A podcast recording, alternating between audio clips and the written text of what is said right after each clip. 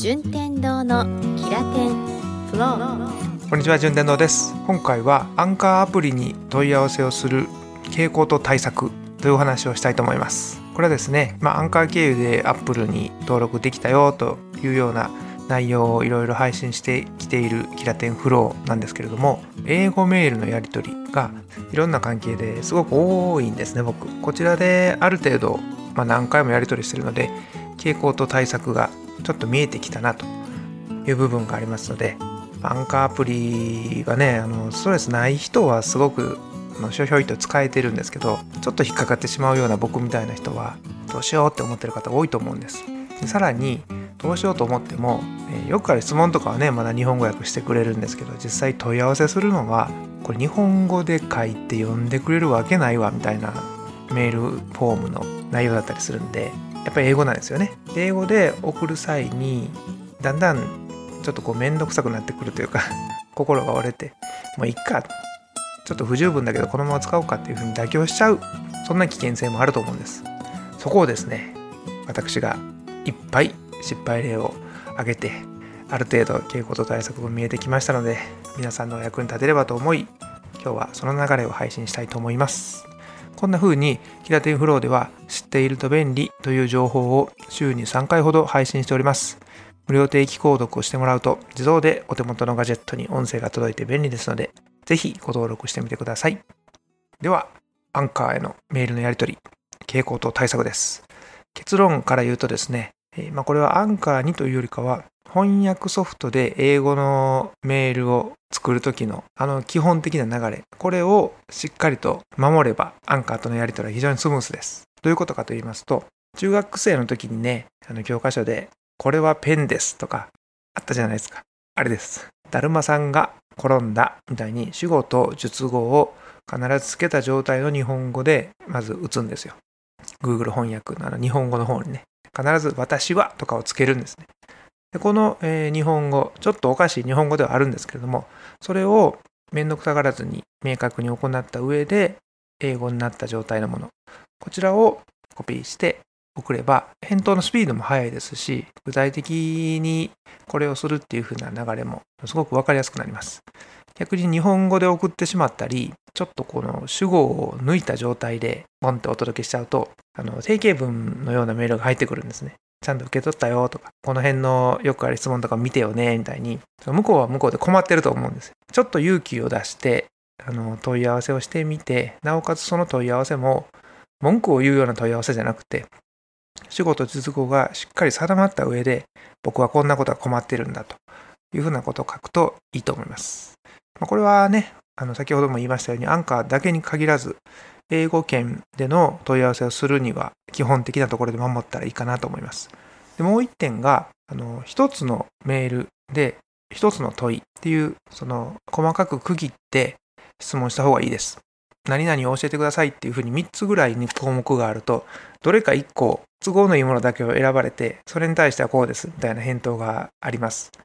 まあ、これは日本でも同じかもしれないですけどね、やっぱシンプルな方がやり取りがしやすいのだろうというふうに考えられます。効果的でした。で僕の場合は、まあ、帰ってきたらラッキーだろうぐらいのあんまり期待をせずにそれを行ってたんで、全部が成功したわけじゃないんですけれども、やはりその内容によって恩恵を受けたことはたくさんありましたんで、ぜひ皆さんもチャレンジしてみてください。チャレンジという言葉を使ったのは、多分その英語で出すぐらいだったらめんどくさいからやめとこうっていうふうに諦める人がいるんじゃないかなっていう心配からです。諦めないでください。特にね、あのグローバルっていう言葉は僕はまああんまり好きではないんですけれども、その言葉の違いだけでいろんなサービスの教授のチャンスを失うっていうのはなんか違う気がするんですね。でかといって英語がすごく滑らかに喋れないとそのサービスを受けれないかっていうのも違うと思いますから今翻訳機能っていうテクノロジーがありますからあのテクノロジーをふんだんに使って日本語は主語述語これはペンですだるまさんが転んだというものを意識して日本語を書けばそのテクノロジーはしっかり使えます。ここのチャレンジをねぜひ皆さんもしていただければいい結果が生まれると思います。で、私の場合はこの前お伝えしたように福永仁の繊維の泉っていう番組は非常にスムースに Apple 登録いけたんですけど、もう一つ同時期にえー、新番組をプロデュースさせてもらった天野の車の文句は俺に言えっていう番組、こちらの方はね、まだ Apple 登録ないんですよ。しかも Apple の登録がないだけじゃなくて、Spotify もすっごい時間かかったんですね。約1週間、2週間かな、2週間ぐらい、アンカーしかプラットフォームないですみたいな、すごい初めてやと思うような敗北感を得たんですよ。で、やり方は同じなんですよ。やり方は同じように、繊維の泉と同じように、しっかり収録も4回分撮ったし、あの、中身がすっからかんじゃないですよっていうことをしたんですけど、それでもそんなミスが、ミスというんですかね、これ。向こうの不具合、起こるんですよ。だから100%正しいのじゃなくて、不具合が起こるもんだという認識のもと、先ほどのような英語のメールで問い合わせをしてみる1アクションを追加してもらったら、しっかり道は開けると思います。で、僕の天野の車の文句は俺に言えという番組の中では、結果、向こうから返ってきたメールが、あ、ちょっとトラブルがあったみたいだよ、と。何かの登録で引っかかっていて、あなたの番組うまく配信できてなかったんで、すぐやるから大丈夫、待っといて、みたいなメール返ってきたんですね。そりゃそう書くわなと思いながらも、はいはいと思って見てたら、実際その2日後ぐらいには、Spotify 含めいろんなところで、やったやん、登録できたよっていう風な、その、コングラチュレーションのようなメール来たんですよ。ちょっとすごいなと思いながらね それ引っかかってたとかじゃなくて、なんかこの変な敗北が残るままやなと思ってたんですけど、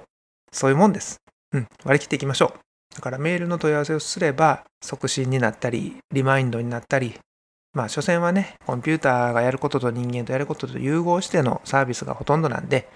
ちょっとそこは面倒がらずに、英語メールで問い合わせをするっていう1アクションを入れてもらったら、テクノロジーの恩恵はもっともっと受けられると思います。ぜひ僕と一緒にそこの勇気ある行動を続けていきましょう。ということで、えー、今回のキラテンフローは、アンカーへのメールでのやり取り、この傾向と対策についてのお伝えでした。キラテンフローでは皆さんのテクノロジーライフがプラス10%アップする話を配信しております。番組の無料定期購読に登録すると、新しいエピソードの配信を自動で受け取ることができます。まだ聞きたいなと思ってもらえたら、ぜひ登録してみてください。やり方は、Spotify で聞いている方はフォローボタンから、Google のポッドキャストアプリで聞いている方は定期購読ボタンから、Apple のポッドキャストアプリで聞いている方は購読ボタンから、いずれもすべて無料で購読できます。番組ホームページや Twitter もありますので、カタカナのキラテンで検索して、ぜひつながってください。では、最後にお知らせがあります。順天堂が所属している一般社団法人スタートアップファウンデーション協会では、毎月約2回、定期的にビジネスの基盤構築の勉強会を開催しております。家業である伝統産業をテクノロジーで業績アップしたという私自身の経験から、仕事の仕組み化が豊かな社会の実現につながることを実感しております。